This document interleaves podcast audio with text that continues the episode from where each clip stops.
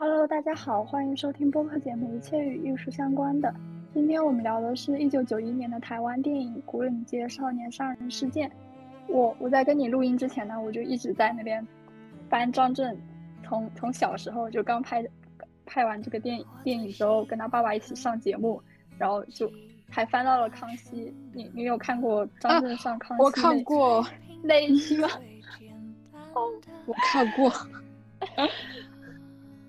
我看过哦，天哪！我觉得那一期真的算是嗯，在康熙的历史上呢，把小 S 都难住的一期，就是因为张震真的太 A 了，就是 A 片的那种 A，所以搞得小 S 就一直是那种嗯，肢体语言你就看出他是那种很防备的那种状态，就是然后好色色的感觉，我不知道为什么，就是很敢说，但是他很敢说，但是又不会让你觉得很冒犯那种感觉。对 他，他很就是很真诚，所以不会让大家觉得他是那种油男，把小 S 都弄得很害羞。而且我我我因为我还看了他其他的就是一些 综艺啊、访谈什么的，就搞得我以为下午我不是跟你录节目，我以为我是跟张震录节目，就是先做了他的功课。哎，你你说一下我们今天讲讲电影吧？我后来想了一下，就是因为这个电影呢，它有四个小时，然后如果嗯，肯定四个小时不到吧，三三分，呃，就导剪版是两百三十七分钟嘛。如果我就是一个一个一个一个场景讲呢，可能有将近呃，肯定大几十个场景是有的，然后就就会不停的说然后然后然后然后我就打算嗯，从人物来讲这样子。好的，那那也可以。首先，就我们就先介绍一下主角，主角就是张震演的这个角色，在片名在片中呢，他也叫张震，因为他在家里面是第四个孩子，所以嗯，大家就父母啊什么就都喊他小四儿。呃，小四儿呢，他父亲是一个知识分子，然后在政府部门任职。然后影片的开头呢，就提到了小四他嗯，在分班考试这中呢，他就是被分到了去。建中夜间部念书，算是家里的希望那种，大家都希望他能去考一个很好的大学。对，就是希望他去个名牌大学生。然后我们就从他呃的身边，从从他这个人开始展开。首先，我们就来聊一聊他的呃同学和他的朋友。我感觉他们之间那种感情真的是很很纯真的友谊。然后。叫一声哥们儿，就，呃，可以出生入死的那种感情吧。首先就是他的那个好朋友小猫猫王，这个小猫呢，它，呃，歌声很悠扬婉转，然后它有一个偶像，就是美国当时的那个，呃，歌星猫王。然后小猫呢，就经常会在晚上的时候去，呃，一个叫小公园的，我就觉得有点像那种。大学里面那些人都会去约会的地方，他们经常去那里看别人谈恋爱吗？呃，反正就是经常在这种班儿吧，就是班儿去做一个驻唱。小猫和四儿就很义气嘛，然后包括影片开头的时候，嗯，他们偷偷躲在那个学校旁边的片场上面看人家演戏，被发现之后，那个工作人员就质询小四，让他说出个人信息，小四不说，然后那个猫猫就人家办公室的。玻璃砸了，然后引开工作人员的注意，然后小四还趁乱偷走了那个工作人员的不锈钢手电筒。这个手电筒呢，也是电影里面很重要的一个线索，后面也会反复的提及。然后，其他除了小猫，小虎跟他们是一伙的吗？小虎我感觉有点像是那种半熟不熟，我我不太清楚，我感觉小虎有点像那种。就是就是学校里的那种接接盖子，就是就六子那种，他可能跟你，你可能认识他，他也跟你有点交情，但是不好说。但是你又不能说你跟他是好朋友那种感觉。嗯，对，反正小虎小虎墙头草，对小虎后面好像来人要收拾小虎的时候，小虎还跑掉了，然后那个张震演的那个小四儿还替他。还替他背锅了，然后呢，呃，小四还有一个朋友，就是后来转来的这个马司令的儿子，大家喊他叫小马。小马呢，就是一个非常非常重义气的一个人。然后他觉得，嗯，哥们儿啊，就是比泡 miss 这种事情重要很多。觉得女人就是拿来解闷的一个工具，这样子。说他义气呢，就是比如说有一次，就刚刚我们讲到那个小虎，有人来要收拾小虎的时候，然后小虎逃跑了，那个仇家就。就想拿那个小四儿来解气，这个时候呢，小马就站出来了，然后周围的人就说：“哎，他是马司令的儿子哎。”然后，然后就，嗯，不动干戈的解除了这场危机之后，两个人就也变成了很好的朋友。但是说他，说他就是不尊重女孩子呢，就是之后有一次大家一起去马司令家玩，然后小明就是。玩一把枪，然后不小心擦枪走火，差点打死了小四儿。这个时候小马来了，就立马，他就上来就啪给了小明一巴掌，把大家都打傻了。嗯，包括之后小明和他母亲来小马家里做佣人的时候，小四儿来来小马家想要讨个说法，但是小马就说：“嗯，女人嘛，就是反正就是说好吃好喝，就是可能。”大意就是说，像养宠物一样就好了，肯定是不能不要我们哥们儿就不要为了 miss 的事情闹得不愉快嘛，大概就是这样。嗯，他还有什么朋友啊？小明算朋友吗？还是后面再说？小明算他一个女生后面算算算爱情线。爱情。哦，对，小猫还有一点就是在那个在小四儿进去了之后呢，他还给小四儿寄了。呃，送了一卷录音带，里面又提到，就是自己给猫王写信，嗯，猫王还回了他信，然后就是感觉到在这个不知名的小岛上面，呃，还有人在听猫王的歌，猫王感觉深受感动，然后这一点就是有一些，有一些他们当时台湾这个小岛上面的，就是政治相关的这种，嗯，政治心理吧，我们就是后面会再谈到。其他的话，他的朋友，嗯，难道他只有两个朋友吗？就一个马马司令的儿子，还有一个小猫。嗯，那可能其他不算他的朋友吧。然后就，然后就是帮派里的这些人了。帮派呢，就是这个电影，嗯，一直在提到的事情。主要呢，就可以分成两个帮派，一个是小四他被卷入的这个小公园的这个帮派。嗯，帮派的老大呢，本来是哈尼。然后在哈尼，在哈尼为了他的女朋友小明杀了人之后呢，哈尼就逃往了台南去避避风头。这个时候呢，老大的位置，这个时候老大的位置就空出来了。然后，嗯，二把手就是老大的这哈尼的弟弟二条，还有小滑头，大家就都争，暗暗的在争夺这个小公园一把手的位置。还有一个帮派呢，就是由山东作为呃帮主的这个二妖怪。二妖怪他们的主动主要活动范围呢，就是那个昏暗的台球桌球馆。之后呢，在一个嗯台风雨夜，小滑头他们呢就嗯穿着雨衣过来，把那个二妖怪这个以桌球馆为大本营的这个帮派就全部歼灭了，以一种非常残忍的方式。然后哈尼呢，就是短暂的出现了，他很快就从嗯台南。就是在电影一半的地方，他从台南回来了，但是又很快就下线了。他在那个跟山东呃去找这个小山东报仇的时候，怎么呃被山东推到了火车轨道上，就直接被杀死了。这也是后来嗯二妖怪被歼灭这个 被歼灭的直接原因，就是因为他们的前老大被二妖怪暗杀了。讲完了他们这个帮派，然后我们就转到来讲讲那个讲讲小四的家人。他们家有父母、大姐、二哥。哎，那他为什么叫小四啊？大姐、二哥，还有个谁啊？哦，还有个二姐，然后还有个小妹，还有个小四。他们家有父母和五个小孩，就是一个七口之家。嗯，父亲呢，就是一个，嗯，一个典型的知识分子，是一个不愿意低头的角色。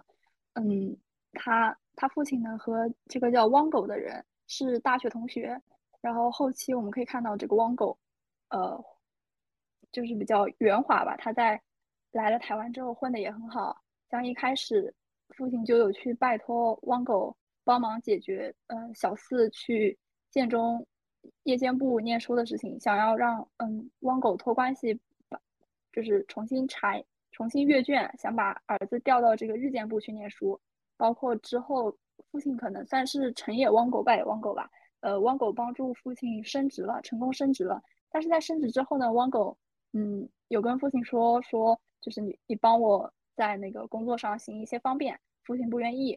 呃，之后，嗯，不知道是不是有直接的关系，就是父亲经历了当时台湾那个一些白色恐怖的调查，就是去查他的交友圈啊，这样子，就是看他的成分吧，像我们这边讲的。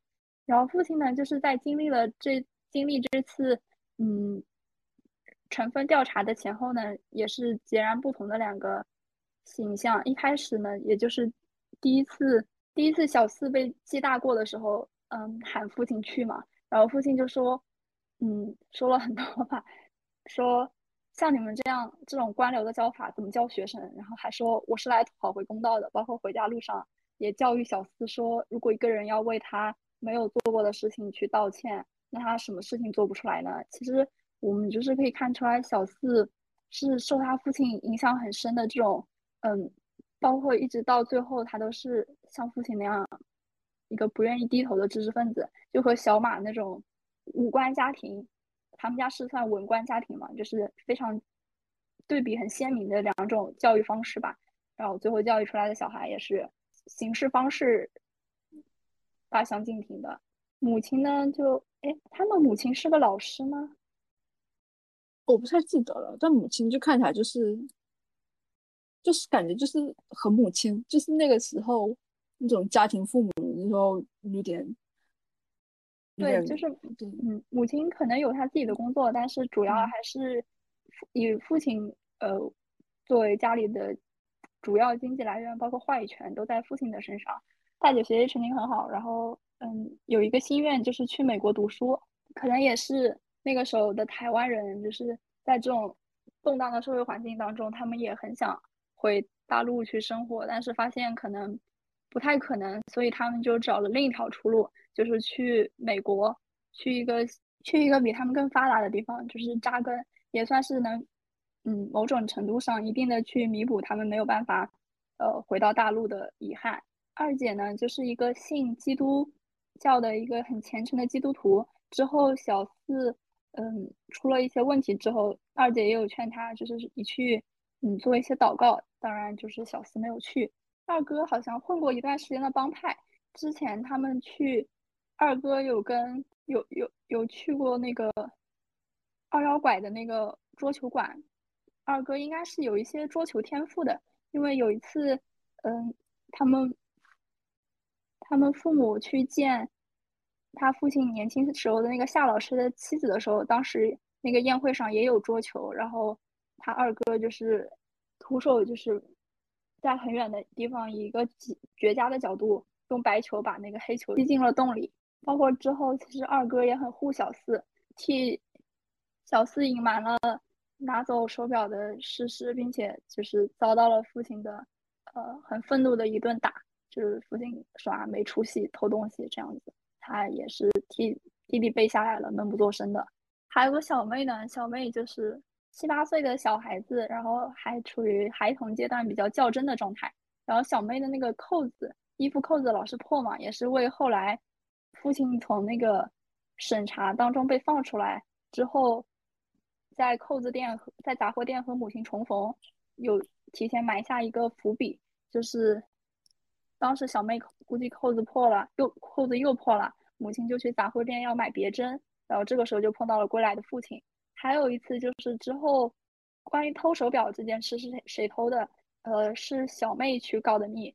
嗯，小妹为什么告密呢？是因为那天他们嗯父母出去应酬的时候没有带小妹，母亲承诺她回来会给她买最喜欢吃的泡泡糖，但是没有买。然后小妹估计就是心里有些不太乐意，就是有一些嗯小孩子的 不知道会酿成大祸的那种没有没有恶意的一些行为。哦，其实。家里面人就就说完了，然后还有还有他们的邻居有一位杂货店的那个老板之前其实是看不起他们家呃那种臭知识分子的清高，因为老来店里买东西还要赊账。但是呢，有一次呃在外面的在家门口不远的地方呢，他突发心脏病，那个小四呢本来是从背后想拿砖头偷袭他的，但是呃后来看到他心脏病发，然后在那个路边栽倒在那边的时候，小四又于心不忍，然后就呼。呼呼叫人来救他，也算是救回了他一条命。之后呢，这个杂货店的老板对他们一家就是都恭恭敬敬的，然后也知道他们家的难处，就是会主动会主动给他们赊账吧，算是一个呃很大的转变。这个就是小四的呃在家庭里面的主要的一个生活环境。然后就是嗯很重要的这个小明的角色，她是整个电影里面唯二的。年轻的女性角色吧，嗯，小明呢，他和母亲一起讨生活，父亲可能很早抛弃他们或者去世了，他就是一个在，他他很早熟，因为他很早就开始过这种寄人篱下的生活，然后每天都在这些男性角色当中周旋，他我我觉得他和这些男性角色，嗯，交往呢，不是说谈恋爱，就是呃交流沟通。相处的过程中呢，他就是很多行为都是出于百分之百的，呃，为了自己的利益。比如说，他和那个小医生，他和小医生呢，就是交往呢，是因为，呃，小医生可以，呃，给他的母亲看病却不收医药费。然后和哈尼呢，就是可能因为哈尼可以保护他，就是你很难看到小明是出于，嗯，真正的喜欢，真正的那种，嗯。少女的悸动而和谁在一起，可能都是出于一些利益的考量。嗯，觉得他就是很早熟吧，肯定是比周围这些，呃，因为他的纯真善良而喜欢他的这种男性小男生是要早熟很多的。然后主要角色基本就讲的差不多了。然后电影里面也有很多的外地口音吧，就是主要提到这个本省人和外省人的矛盾。在看电影的过程中呢，就有一个。嗯，觉得很不舒服的点，当然是是导演刻意这么设置的，就是大家大家小小年纪怎么满嘴脏话，然后但是仔细一想，你这些这些小孩子嘛，他们的父亲都是军人出身，因为那个时候呃能跟着国民党去台湾的呃很大比例都是国军嘛，所以他们很多人父亲都是那种嗯，可能从父亲开始就是武德爆棚的。大家都生活的很浮躁，就是不知道，嗯，前方路在哪里。我是觉得，就是说，好像是大部分讲那个时期的台湾文学作品，或是要么是主角，要么是配角，他们背景好像都会有点军事身份、军事背景，或者是怎么样的，有点那种感觉。像念子，或者是像那个，我想不起来了。嗯，你像那个，我们看那个《父亲三部曲》那那个喜宴，喜宴。那个男主的父亲也是有军事背军人背景的，嗯，对，而且你看那个时候就是军人的，像马司令嘛，他是家里什么既是有权也有钱，什么好东西都不缺。然后你看那个后来 小马被被被抓了之后，嗯，那个马太太去警局捞人的时候，就说你们无法无天啦，证明法是什么呢？天是什么呢？就是她。她丈夫在那个军政府里面任司令，他就是法，他就是天，他根本什么都不怕的，对不对？有一点点像那个，我不知道这么说能不能 说，我不知道这样说好不好？有点像那个，就是就是有点像北京那个大院文化那种感觉，就是啊，一排排大院，对，然后住的离军事就是最近的，比如说按空军、海军、陆军，然后分等级的，然后里面小孩子玩的时候，比如说。呃，哪家是空军大院的？然后他的那个那个小孩子的地位就会高一点。然后哪个他们父母是干嘛？那个地位是吧？然后就好像是扎堆在一起，有点那种阳光灿烂的日子那种感觉。然后像这个小四儿他们家就是也是住眷村嘛，但是因为父亲在那个政府任职的任的职位就是相对比较算中下嘛，所以他们就只能住这个叫什么眷村，然后住的是日本人的房子。还老老能在那个房子房顶上面 搜出些 奇怪的东西，什么武士刀啊之类的。然后还有一些就是嗯，电影当中反复出现的一些物件，也可以算是一个线索吧。就是比如说像收音机，收音机是他们一家从上海带来的，包括都有精确讲到是嗯哪一年在上海的什么商店买的。汪狗就是他们那个汪狗叔叔来家里的时候，呃，就说啊这个东西早该摔掉了，已经过时了，可能有一些寓意，就是这种他父亲这种不知变通的知识分子的这种守旧，不愿意抬头。还有手电筒也是反复出现的。我我看那个手电筒，我觉得好重，像一个大铁锤一样，就是感觉不小心都可以把人抡死，就看像这个蛮害怕的。一样，你像那个杠铃。我觉得把它带出去都要 耗尽我全身的力气。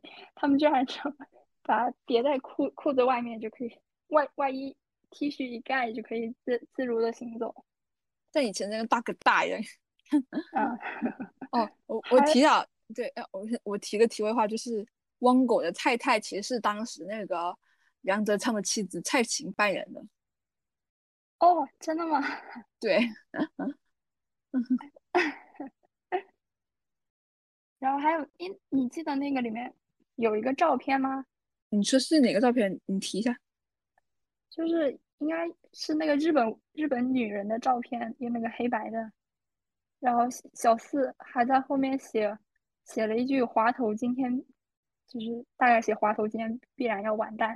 哦哦，这个这个，嗯，对我，但我没搞明白那个照片有什么有什么含义。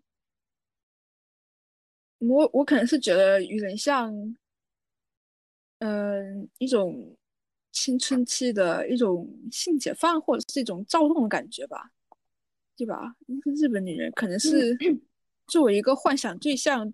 对，然后手电筒呢是有很多寓意。手电筒就是小四儿，就是张震，他通过这个手电筒去看世界的一个媒介。嗯，而且他不是没有配上眼镜嘛，所以他就是嗯，因为也不知道是眼睛出了是近视还是什么问题，所以他就是有了这把手电筒之后，他可以更好的去看清周围的世界。包括手电筒呢，其实也是一个很好的呃借助打光的工具。因为电影里面很多基本都是自然光嘛，然后还有一些黑暗的雨天的这种场景，就如果你用那种拍摄专用的那种打光工具呢，就会显得非常的突兀。手电筒就是一个很好的媒介。其他就是影片最后有说，因为这个是呃当地的第一起少年杀人事件，所以没有判，没有真的去判无期啊，没有当当没有真的去判死刑，就是最后。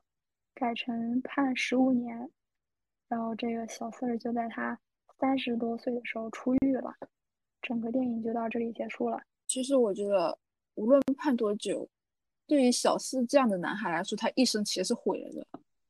而且那个地方又很小，他能去哪？就感觉没有地方可以去了。他本来是一个很有希望的孩子，但其实因为这件事情，他其实这一辈子都可能没有办法，就可能说。他原来前途还是挺好的，但后来就不可能说像按原来那种发展道路去进行下去了。对啊，反正怎么说都是亏爆了。本来是一个大好前途的家中的，嗯，叫什么，就是墨子，受尽宠爱，哥哥姐姐、父母都对他充满了很大的希望。我看过杨德昌电影其实不多，呃，《孤岭街》可能算一部，因为我当时看的时候觉得他是有点。我是觉得他可能会像柯南那样子的片的吧，因为他本来也是一个侦探太柯南了，太柯南了。但其实他是一个长达四个小时，我以前看的时候真的觉得很闷。我当时看一半就没看完，可能今天但出来录节目我就重新再看了一遍，还是很闷。但是长大一点看的那个角度是不一样了吧。然后第二部我看杨德昌的电影是那个，呃，恐怖分子，就是他跟那个，嗯，李立群老师。拍的那个，主要可能是标题比较吸引我吧。他最著名那部《一一》，我其实没有看，因为，嗯，就是一直放片单里，但是一直没有看那种经典片。不过我感觉他的片子给我一种感觉，就好像是，嗯，像那句话怎么说？嗯，历史的尘埃落到每一个人身上，都像是一把大山一样。我感觉杨德昌的电影就是有那种感觉。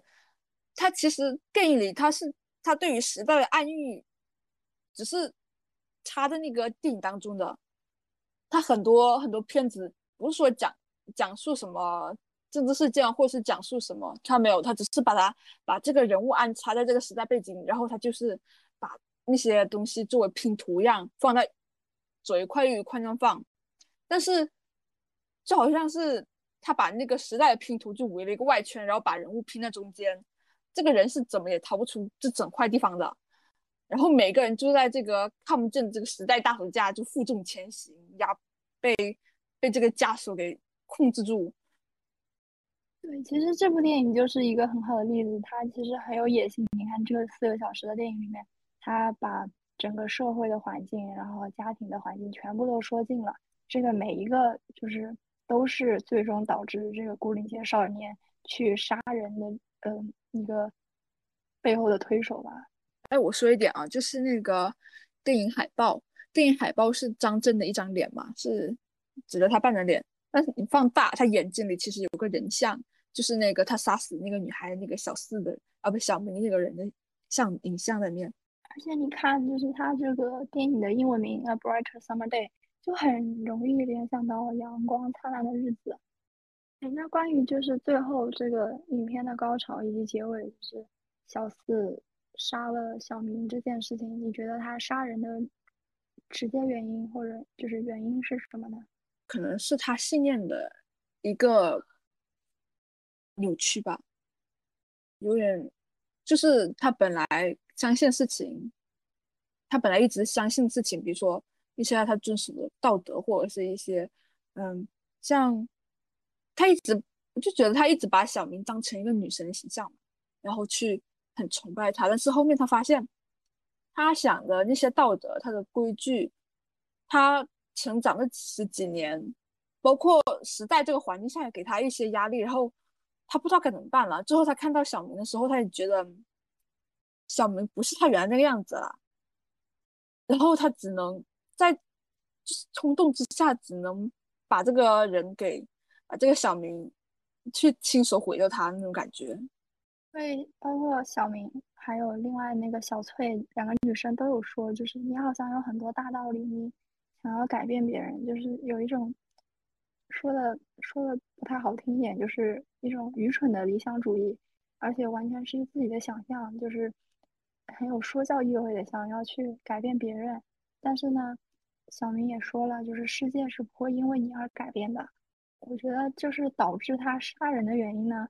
很多件事情积累起来吧，嗯，有他爸爸，有他爸爸在那次调查之后呢，就是嗯，整个人就气质变了很多，然后包括那天晚上，就是呃，说呃，把大家都喊起来，说有人在外面啊，说有贼，然后喊大家都去抓，但是最后大家起来之后发现没有贼，就是是父亲的臆想，这件事情也我我觉得也给了他很大的伤害。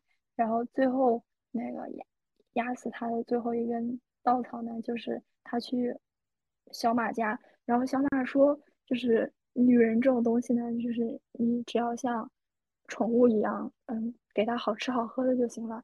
这跟她嗯想象当中的，就是像你说的一样，那个女神的形象就是完全不一样，就像一个就像一个雕塑，然后你在她的身上看到裂缝，那。而且你又很相信这个神像的情况下，你看到之后就觉得精神世界里面很重要的一部分就在，就突然一瞬间溃然倒塌了，然后他就接受不了，就杀了小明。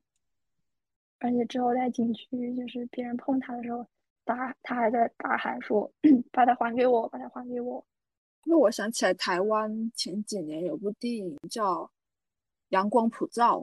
有点有点感觉，就是《阳光普照》里面那个，就是那个周梦红导演那个《阳光普照》，然后那个那个许光汉演那个阿豪，是他们家那个大哥，他们家大哥就是许光汉那个角色，他就有点像小明，有点像是全家的希望那种，然后大家都希望他能考个大学，结果这个大哥选择一种自我毁灭的方式自杀了。我在想，台湾。同胞们是不是一直在思考这个问题？不管是嗯九一年那个时候，或者是再往前点五六十年代那个时候，然后再到现在，他们是不是我感觉他们整个岛上有一种，好像是看不到前面路方向，有一种迷茫的感觉。清醒人到最后，或者是太理过理想人，最后都会走向一种毁灭的那种感觉。在哪个世界里面，太清醒的人都不会好过。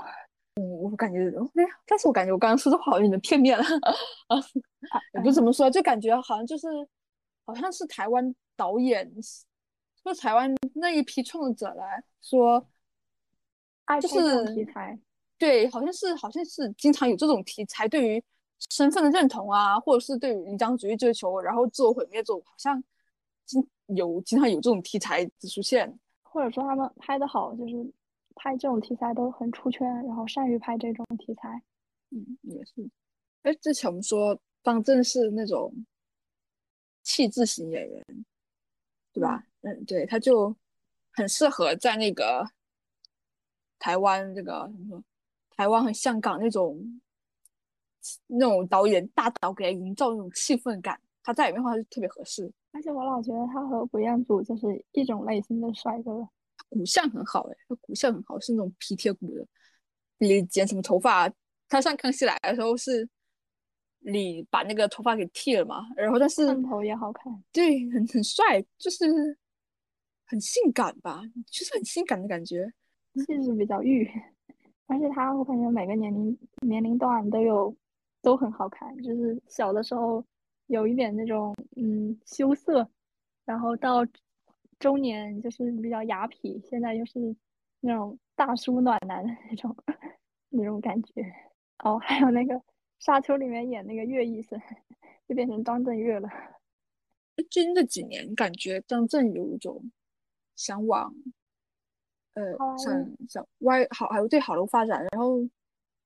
今年今年不是拍那个今年上映那个沙丘嘛，嗯，然后不是也不说换好莱坞了，感觉它越来越的国际化了。然后我最近看到它有一部电影是跟是韩国是叫苏里南，苏里南，然后然后里面有好多就是韩国特别特别影帝级的那种演员，比如说那个何振宇啊，然后那叫什么？然后还有黄正明啊、朴秀啊，反正就是，嗯，哇，这个阵容好强。对，而且还有邱慈璇，就是感觉他最近这几年资源蛮好的。哎，又都要国际化了，而且这个是韩国人好爱拍的题材，就是什么政府啊，然后包括要一定要设计国外，就在他们嗨点上面，要去解救世界人民。我还在等那个。D.P. 逃兵追缉令的第二季呢？我以为他不会出了，你知道吗？我感觉他好几年了。我感当时我看这个消息的时候，我感觉已经是好几年。然后，因为他是 D.P. 追击逃兵令是几年前的电影，我看没有二一年。对，但是而且但是但是我我有恍惚之间，我感觉我去年就已经过了好久。他第一部结束，第一部结束的时候就已经听说他要拍第二部，但是但是现在等第二部，感觉。怎么过这么久好像还没出的感觉？啊，就是那个里面的那个那个林志宪孙，就是孙锡九演的那个教官嘛，就是《超感二》里面那个嗯裴斗娜的那个小警察，也是也是那个《我的解放日记》里面的那个男主之一。那我我感觉不对，我不知道为什么，好像这几年他的资源也蛮多的，很对对，而且这这个书他很厉害，就是他三十。三十好几了，他才进入演艺圈。三十五以上，反正就是大龄入圈。我看超感受有点嫌弃他眼睛有点小，事实。我觉得他眼睛有点小，但是，呃，感觉他有自己的魅力。对，但是好像是他回到自己本土拍电影以后，我感觉他眼睛大了很多。我觉得肯定在超感里面，在超感里面都是。肥斗大的眼睛都比较大，然后你跟一群外国人感觉眼睛小很多，回韩国之后眼睛大很多，为什么？他就是属于那种眼睛小、鬼迷鬼秘、放电的那种。因为前几天我刚刚看那个《犯罪都市二》，他跟那个啊，对，犯罪都市二，呃，他那种坏人，对吗？好了，张震，我来了，我要去补张震的片子。你一定要去看《爱神》，对，一定去看《爱神》。康熙那一期不就是在因为那个爱神的电影宣传吗？对啊，哦，我而且他讲的好色情啊。呃，我刚我刚喊完张震我来了，然后就翻他电影，就有一部电影叫《离我远一点》，二三年上映。你可以在顺便看一下他跟舒淇拍那个《最好的时光》。那个聂隐娘，聂聂隐聂隐娘是不是也是他俩？呃，是，我觉得他们两个蛮有感觉的，蛮有 CP 感的。他们应该谈过啊。没有，他们都是好朋友，就是好朋友哎。你你就为什么我感觉，这么一说，我又觉得啊，但是我觉得他们睡过 都是有可能的。呃，我感觉，可是 娱娱乐圈就是都是好朋友，这个好朋友和那种好朋友，可能这一对之间的好朋友就是互相气场合不来，那一对之间的好朋友就是谈过分了，现在是好朋友，是两个极端。他们两个都是性感炸弹哎，太好看了，嗯而且骨相特别好那种。哎，我怎么记得我当时看康熙的时候，当时下面有个评论说，呃，跟张震谈的女朋友，后面都变成蕾丝了。对，好像有说。哦，你知道张震他爸爸就是这个里面他爸爸吗？嗯，我知道张国柱。哎，我对张国柱的印象你知道什么吗？是他跟那个郭采洁拍《喜宝》哎，天呐！他爹其实也很帅的，气质好的老男人。然后我就对张震看这个电影之前的印象就是《卧虎藏龙》里面那个骑着马小龙，小龙，好像 S 也有模仿过吧？天呐，我我那一集我真的就是看到 S 吃瘪，我真的觉得太好笑。S 整个人都好害羞，嗯，他真的很神奇。看那集的时候，我感觉他的荷尔蒙，整个人的荷尔蒙是快要溢出荧幕来的。对啊，还有那个就是在那边一边嚼口香糖，然后说哦爽到。对 对对。那 我发现一个特点，就是很少人讨论，但是他不论是在台湾还是在香港，或者是来了大陆，然后包括他在嗯国外的资源也是还不错的，感觉都是两岸三地，然后包括外面都是有点吃得开那种演员的。他很受大导的偏爱。嗯，然后包括在内陆拍那个什么，近几年拍那个《绣春刀》，然后又跟那个倪妮 演那个偶像剧，嗯嗯，《陈曦传》，《陈曦传》那个评分意外的好呢，意外的好啊！天啊，真的，嗯。对啊，你看倪妮其他的电影都是什么分数，我们就不说了，好神奇的。男人，就是真的可以可以让大家 因为他而做出一些改动的。但是他好像马上又要和春夏搭戏了，哦，离我远一点啊！那个。春夏，他气质也很好哎，但是感觉，我感觉就是，嗯，他金马奖的金马奖，就是《踏雪寻梅》之后，好像就没有什么拿出手的一些片子了。后面他的片子也是一直压着，没什么上。对，哎，但是金马奖哎，那可是金马奖哎，不是金像奖吧？好像是金像奖，哦哦哦，对，我金像奖，金像奖从一七年之后就金马奖就不露片了。蛮可惜的。他本人气质还蛮好的，就是感觉片源那个资源有点一般，那老是被压。可能算是文艺那种，不算商很商业的那种。而且他这个年纪的演员就该多拍片，你知道吗？像这个年纪的演员就该多拿点作品出来，不然的话就很容易被磨掉的。娱乐圈是不等人的，我真的很可惜对。